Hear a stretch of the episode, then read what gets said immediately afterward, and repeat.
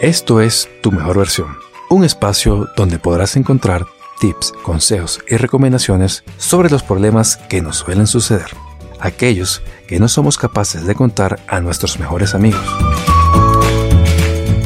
Con Karina López, coach positivo.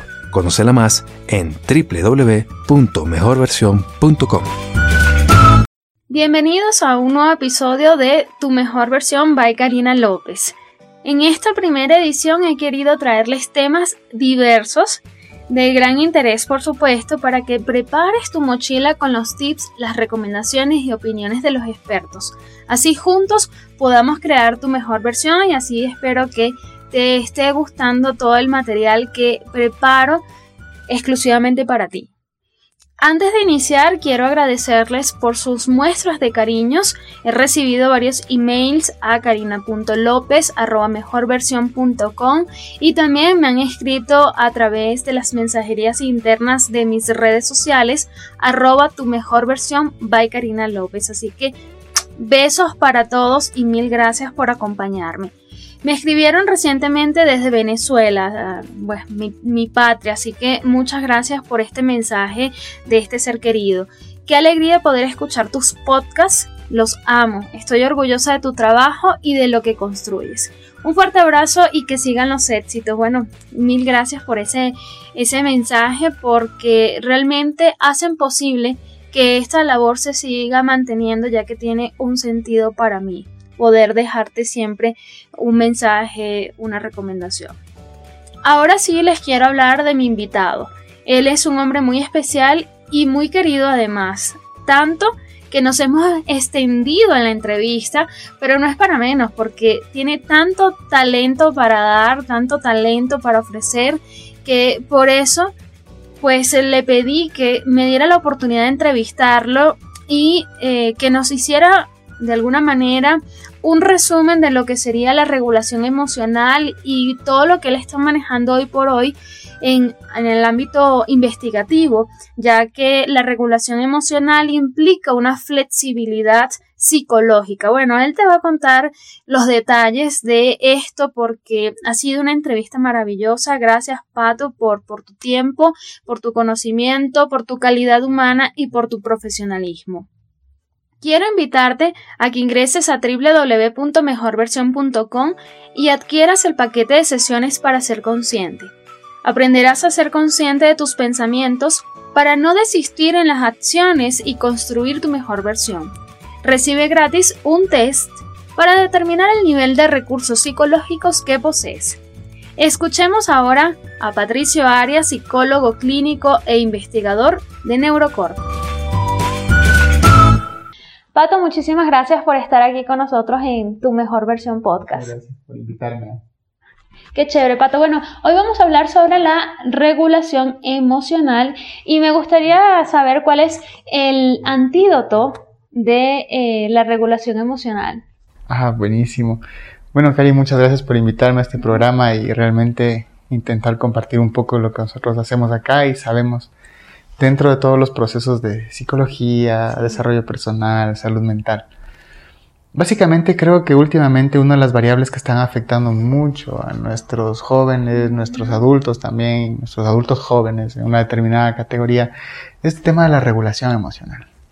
El hecho que de alguna manera nosotros tenemos como el impedimento de tener plenamente una emoción, vivirla plenamente y después dejarla pasar, porque la emoción normalmente tiende a pasar. El problema es que nosotros nos enganchamos mucho con la emoción y por ende es que nosotros no podemos dejar que la emoción fluya. Y esto le llamamos desregulación emocional. Entonces la idea de que nosotros podamos tener una emoción y a esa emoción de alguna manera no dejarla que se vaya, ni que se aleje, ni que sea una emoción que, que, que nosotros intentemos luchar para no tenerla, porque realmente todas estas luchas y estos procesos de intentar que no esté la emoción van a alimentar nuestra emoción, y van a generar esto que nosotros llamamos de regulación emocional. Entonces digamos que dentro de varios estudios científicos que se han hecho, algunos lo estamos haciendo aquí en Ecuador con respecto al hecho de la regulación emocional la aceptación, etc., pues se ha llegado como a determinar varios puntos específicos de donde nosotros podemos intervenir para poder llegar a una regulación emocional. Y dentro de estos hay una gran variable que le llamamos la flexibilidad psicológica. La flexibilidad psicológica es una variable transdiagnóstica que viene mucho de la terapia de aceptación y compromiso de un autor que se llama Stephen Hayes.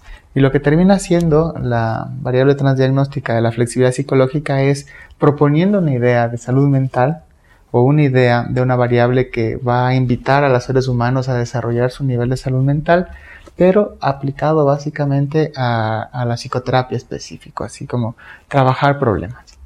Y la flexibilidad psicológica se ha visto que ayuda mucho en varios contextos. Por ejemplo, se ha visto efectividad en, la, en los problemas de regulación emocional y por ende los problemas de ansiedad, los problemas de depresión, los problemas de ataque de pánico, y la terapia de aceptación y compromiso está validada por APA, la división 12, que de alguna manera es la que valida los, las terapias con apoyo científico para, por ejemplo, trabajar con esquizofrenia, para trabajar con dolor crónico, para trabajar con trastornos de ansiedad y depresión. Entonces nos llama un montón la atención este tipo de variable y quiero compartirles un poco con respecto a esta variable, que es una variable que psicológica, básicamente, que nos va a nosotros a invitar a tener una reflexión con nosotros mismos.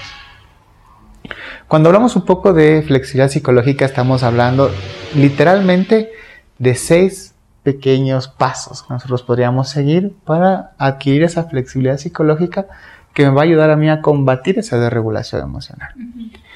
Volvemos un poco a la desregulación emocional y les cuento que la desregulación emocional puede ser una sensación intensa que tú tienes y que perdura en el tiempo. Porque, por ejemplo, una pareja te deja. No queremos que los deje las parejas. Entonces, el momento que nos deja una pareja me duele un montón. Pero me duele un montón quizás por un mes y luego pasa normalmente. Pero resulta que hay personas que no tienen esta valor de regulación emocional. Llegó el mes, ya son dos meses, ya son tres meses, ya es un año y no les pasa. Y no solo eso, sino que ya es un año y se intensificó. De lo que empeora. Exacto, empeoró. De lo que normalmente debería haber sido en una escala del 0 al 10, un 5 de tu dolor, ahora es 12. En la escala del 0 al 10 me refiero que es muy intensa. Y te preguntas por qué y te empiezas a desesperanzar, nada te va a ayudar, ¿qué, qué te va a poder sacar de ahí? Entonces volvemos a la regulación. No pudiste regular en ese mes tu emoción de tal manera que en lugar de que se haga pequeña, se hizo grande. Como para acotar un poco, te podría decir que la regulación emocional depende mucho de la crianza que nosotros nos dieron. Nosotros éramos niños. Muchísimo. Por ejemplo, Jeffrey Young, que es un autor que investigó un montón de esto, decía que, bueno, variables como, por ejemplo, el hecho de tener niños reyes, le llamamos, a los niños que de alguna manera son muy consentidos, y que de alguna manera siempre el papá intenta satisfacer sus necesidades y que jamás va a intentar que el niño sufra. Está generando en el niño una incapacidad para regular la emoción porque el niño no conoce las emociones. Imagínate tú que el niño creció y tiene 15 años y cuando tiene 15 años tiene su primera decepción amorosa, pero nunca ha tenido una frustración en su vida porque sus papás le han intentado dar todo. Entonces cuando eso pasó, el niño no sabe qué hacer con esa emoción.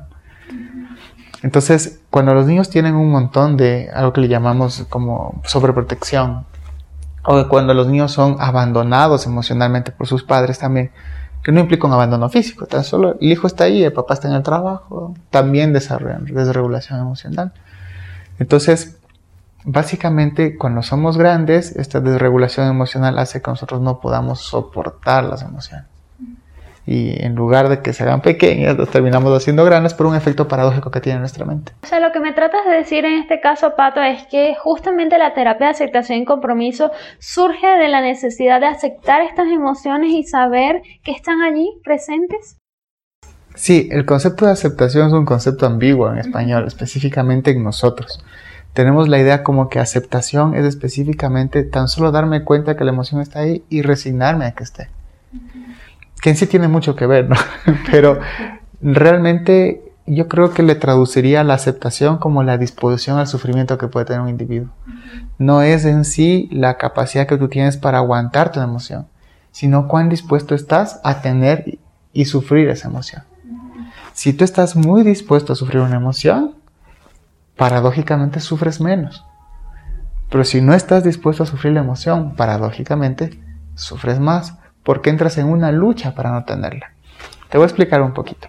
Entonces viene Stephen Hayes y dice, vamos a hacer algo para ver si es que podemos ayudar a estas personas que son desreguladas emocionalmente. Y dice, vamos a desarrollar un constructo que le llamamos flexibilidad psicológica, o sea, una variable psicológica. Y de ahí decimos, ¿y qué es la flexibilidad psicológica? Es la suma de varias cosas. Es la suma de aceptación, es la suma de, difusión cognitiva, es la suma de estar presente aquí y ahora y no estar ni en el pasado, mi mente, ni en el futuro. Es la suma de tener yo un yo como concepto, pero contextual. No juzgar, pues sería yo mismo, de todo el tiempo yo juzgando a mí mismo, dejarme de juzgar. La tercera es saber que yo quiero una vida que está centrada en algo que llamamos valores y vivir mi vida acorde a los valores. Entonces, cuando hablamos de valores psicológicos, hablamos de lo que más importa en nuestra vida. Entonces, terminamos nosotros en un contexto. Tenemos personas que son y que naturalmente han desarrollado flexibilidad psicológica en su vida y personas que no. Las personas que no han desarrollado flexibilidad psicológica han desarrollado rigidez psicológica. Y la rigidez psicológica sería el antagónico a la flexibilidad y que vendría a ser un mecanismo igual de todo lo contrario. Si una persona cuando tiene flexibilidad psicológica tiene aceptación, las personas que no tienen flexibilidad psicológica tienen evitación emocional. Entonces las personas que dicen, bueno, yo no quiero sufrir jamás, les voy a poner un contexto para que esto sea bastante claro. Yo, con la mano en el corazón, quisiera verle sufrir a mi hijo. Nadie, ni una persona que está escuchando me va a decir que sí. Entonces hago todo lo posible para no verlo sufrir. Entonces lucho para no sufrir. Pero cuando yo lucho para que mi hijo no sufra, porque realmente estoy luchando para yo no sufrir cuando mi hijo sufre, termino no enseñándole que existe una emoción que tiene que ser soportable.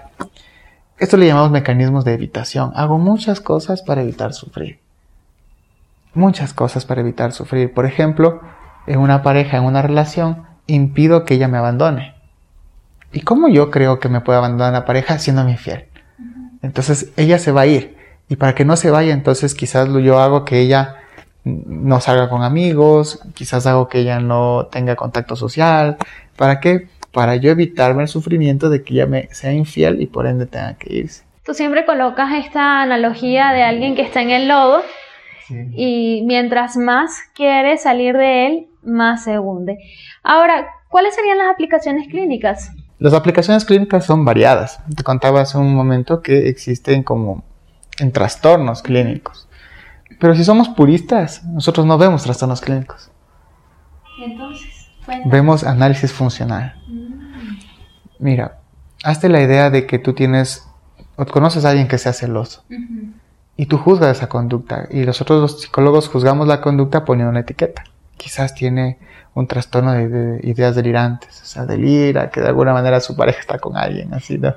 Generalmente los psicólogos suelen colocar muchas etiquetas, ¿no? Sí, yo creo que es bueno también, porque en parte te da una orientación. O a veces puedes predecirla cuando te voy a poner un ejemplo. La persona tiene un trastorno límite de personalidad y si tiene un trastorno límite de personalidad es muy probable que tienda a suicidarse. Entonces estás pendiente de él, ¿no? Entonces nos ayuda eso. Pero para la terapia nos ayuda mejor con saber que su conducta de intentar que la persona no le deje es funcional para su emoción. O sea, él intenta controlar que su pareja no salga con otros porque él no tolera la emoción. Y al no tolerar la emoción está haciendo cualquier mecanismo de evitación para que pueda tolerar su emoción o para que no le pase algo malo a él también. Es como una cuestión medio egoísta, pero los seres humanos somos así, no implica que... Y se terminan sufriendo más también. Entonces vamos a la metáfora que tú contaste, ¿no? La persona cae en un mecanismo de evitación y dice, bueno, yo no voy a sufrir. Entonces, como no voy a sufrir, voy a intentar no pensar en esto y no hacer esto. El problema es que normalmente y por poco tiempo las estrategias de evitación funcionan. Te voy a poner un ejemplo con respecto al alcohol. Entonces, hoy estoy súper triste y voy a consumir alcohol. Consumo alcohol, ya no estoy triste. Pero pasa el efecto del alcohol y capaz me toca este chuchaqui moral, ¿no? Entonces tengo chuchaqui moral, estoy súper triste y además fui relajoso, no sé qué hice. Y resulta que al final tengo la emoción mucho más ampliada. Entonces, como esa, por un momento esa estrategia me funcionó, quizás la próxima vez vuelva a intentar esa estrategia. Y el problema se va mucho más grande, más grande, más grande. Y cuando, si tú no consumes alcohol, la estrategia de evitación puede ser, por ejemplo, encerrarse en la casa cuando tienes depresión, por ejemplo. Entonces yo no quiero salir, yo no quiero hacer nada. Entonces marco una estrategia de evitación ya más tipo conductual. Y por ejemplo, una estrategia de evitación en ansiedad. Tú no te expones a los objetos que te generan ansiedad. Si te da miedo, por ejemplo, el hecho de estar en, un espacio abierto, lo más lógico es que no estés en ese espacio. Entonces al no estar, perpetúas el dolor. Perpetúas esa emoción, esa emoción negativa. Porque cada vez que tú intentas enfrentarlo, te va a dar miedo. Entonces, esa estrategia de evitación, que es parte, el primer punto de la flexibilidad psicológica, hace que la rigidez psicológica te lleve a generar trastornos complicados. Entonces, cuando un paciente viene o si tú tienes un problema, tienes que darte cuenta cuánto estás evitando tener el conflicto. Es que a veces no está en nuestra lógica. Cualquier persona va a decir, sí, lo que sucede es que si es que algo me molesta, lo que voy a hacer es evitarlo. Pero el problema es que eso funciona solo en la vida afuera de nuestra mente. Y entonces, Pato, ¿cómo tendríamos que hacer? Realmente tenemos que aprender a exponernos a nuestros eventos y estar muy dispuestos a sufrir. Yo hice un estudio con respecto a la muerte. Me llama mucho la atención el hecho de la parte de la tanatología. Entonces, un estudio con respecto a la muerte que me decía que las personas que tienden a sufrir menos frente a una noticia de muerte, sea mía o de un familiar, son las personas que tienen mayor disposición al sufrimiento. Entonces, como que el camino específico sería que nosotros podamos generar esa disposición al sufrimiento. ¿Cómo la generamos? No sufriendo, o sea, sabiendo que la emoción, tanto negativa como positiva, no es ni buena ni mala, por más que el nombre nos diga positiva y negativa. Porque esa emoción que yo puedo tener en mi, en mi cuerpo al momento en que una pareja se va es normal y que va a regresar a la parte basal. O sea, va a estar en este pico lo más alto que puedas, pero es que es intenso. O sea, tú tienes ansiedad y cuando hablamos de trastornos, no hablamos que tengo nervios. Hablamos de que ya mueres, ya, ya te mueres. Pero de repente todo baja.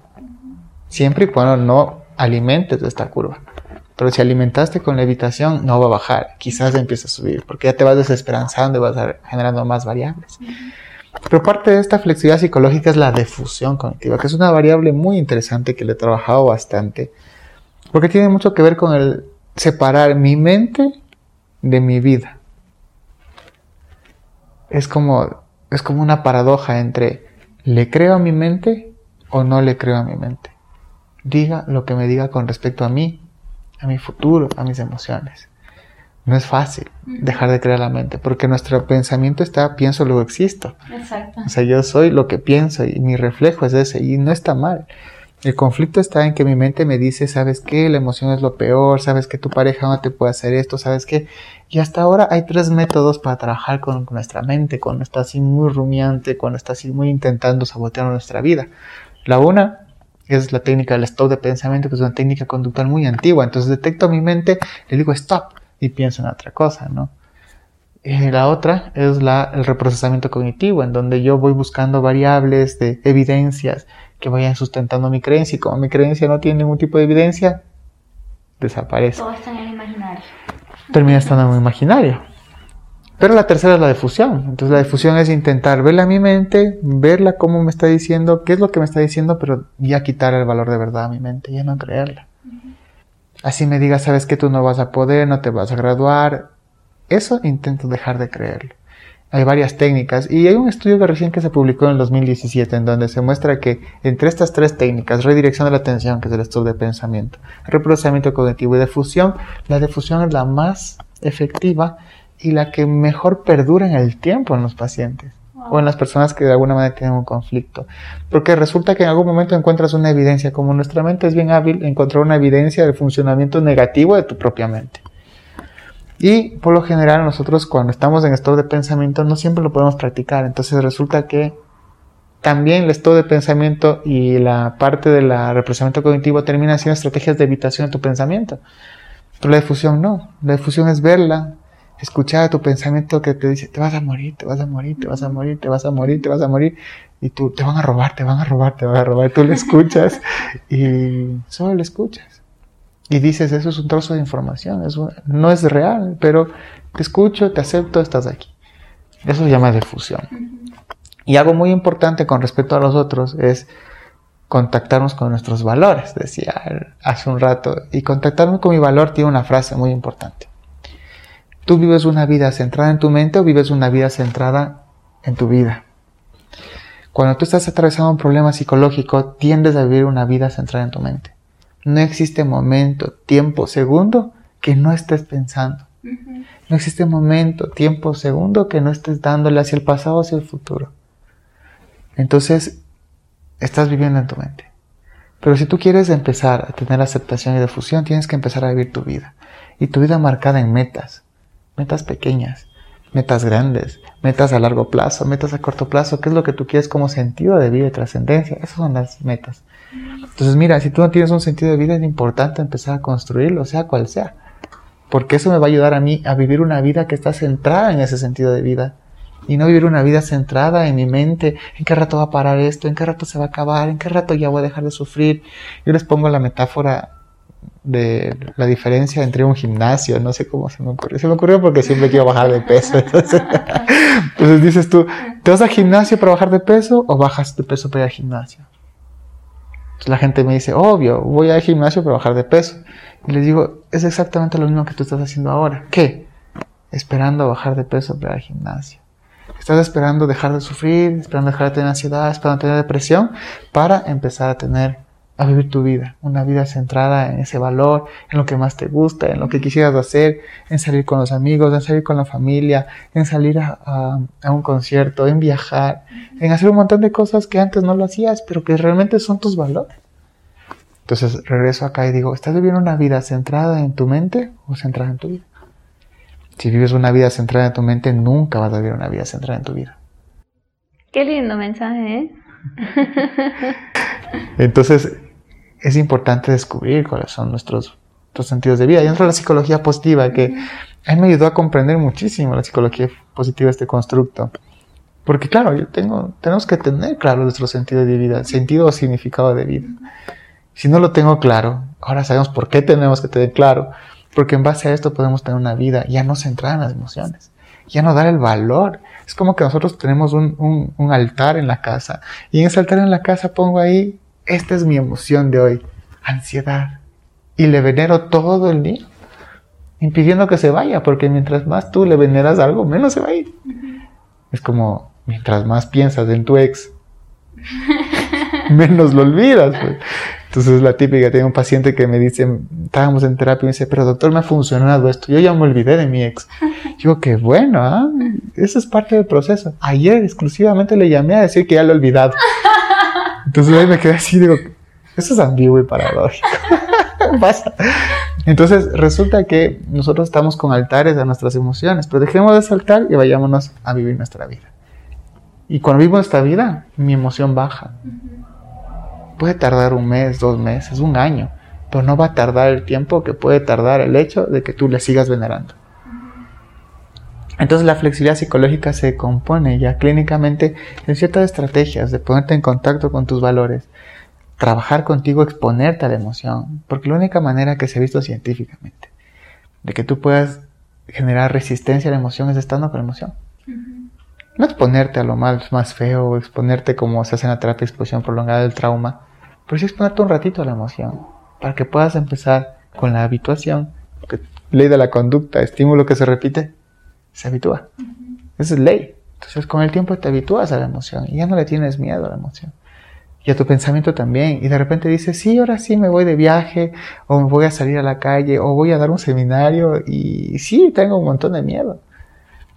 Pero lo voy a hacer porque ese es mi sentido de vida, ese es mi valor.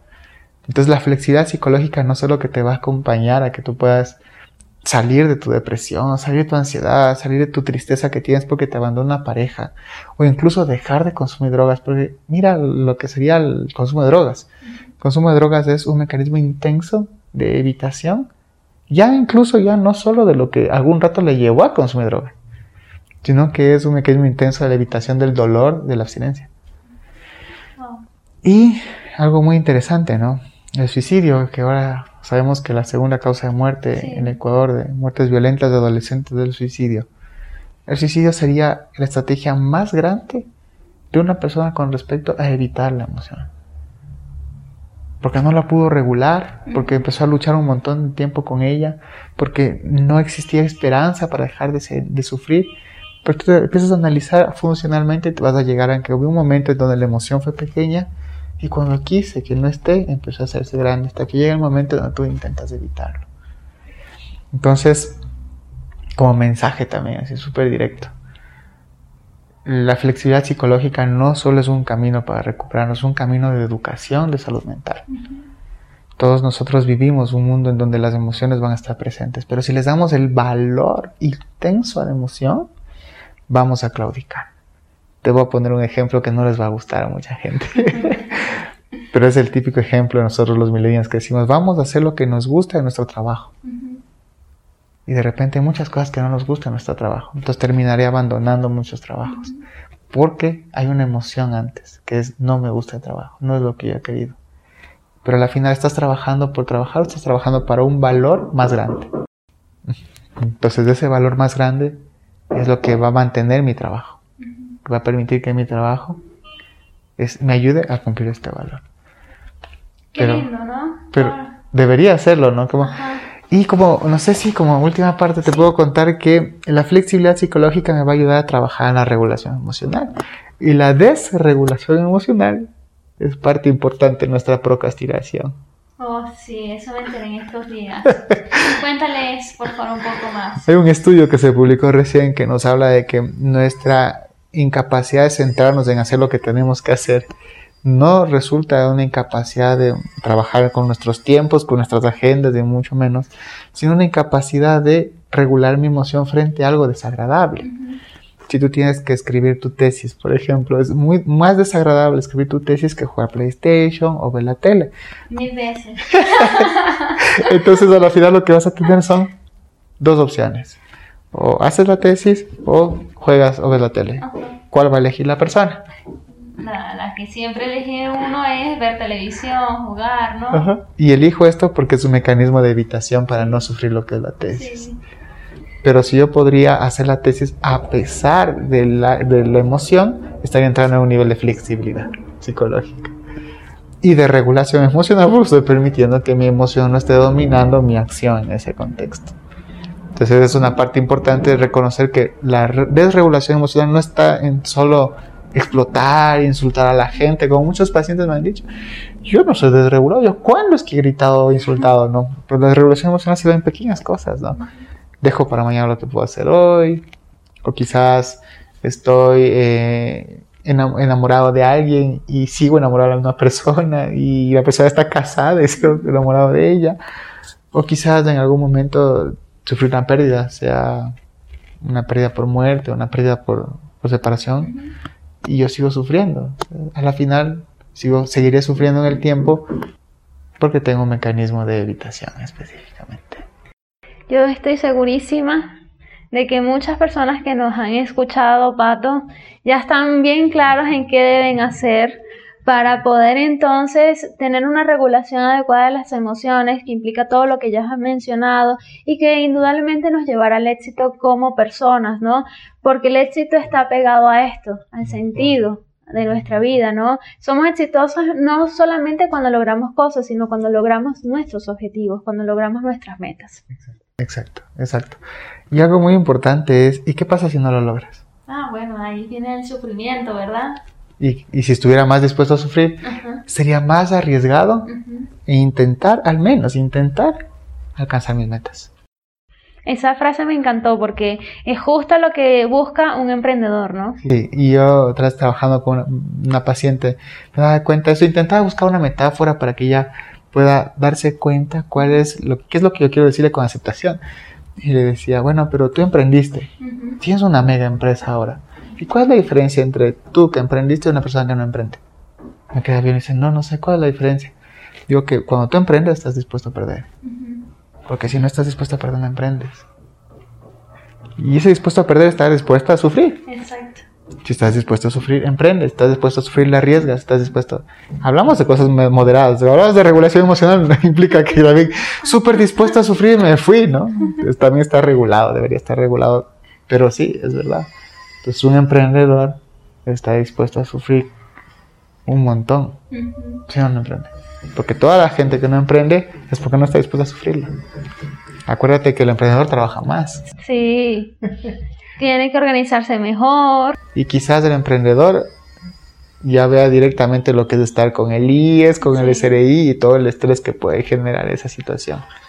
Pero cuando no soy emprendedor no veo eso, y solo espero mis vacaciones y me va súper bien. Mi salario. Mi salario y estoy súper bien, pero tú como emprendedor, ¿qué pasa si el mes no te alcanza ni para ti y tienes que pagar un sueldo? Sí. Entonces tú te endeudas para pagar un sueldo que quizás ni siquiera te va a ayudar a ti. Entonces te quedas así como, ¿cómo puede ser posible eso? Pero eso estás dispuesto. Estás dispuesto a sufrirla. Ya que estás dispuesto a sufrirla. Pato, ha sido un encanto tenerte aquí. No, pues muchas gracias a ustedes por escucharme. Ha sido de verdad un placer tenerte aquí, una clase magistral. Para mí fue eso, una clase magistral, fue encantadora y espero que quienes nos escuchen también lo sientan como propio y, y este mensaje que tú diste abarca a todo el mundo, porque mira cómo eh, no solamente a la persona cotidiana, sino ya también hablamos del emprendedor que hoy por hoy todo el mundo quiere emprender, ¿no? Sí, es un, creo que es una parte del cambio generacional, de mucho emprender. Muchas gracias a ti, Cari, también gracias a todos los que nos escuchan. Te deseo mucha suerte en todito. Gracias. Gracias, Cari. Gracias a Patricio por concederme esta estupenda entrevista y a ustedes por seguirme en tu mejor versión by Karina López. Será hasta muy pronto cuando volvamos con otra temporada de podcast, Tu mejor versión by Karina López, cargada de mucho empoderamiento femenino. Así que está atenta para que no te lo pierdas. Chao, chao y hasta la próxima. Esto fue Tu mejor versión. Como sabemos que has disfrutado con este podcast y quieres contribuir al bienestar de los demás, compártelo.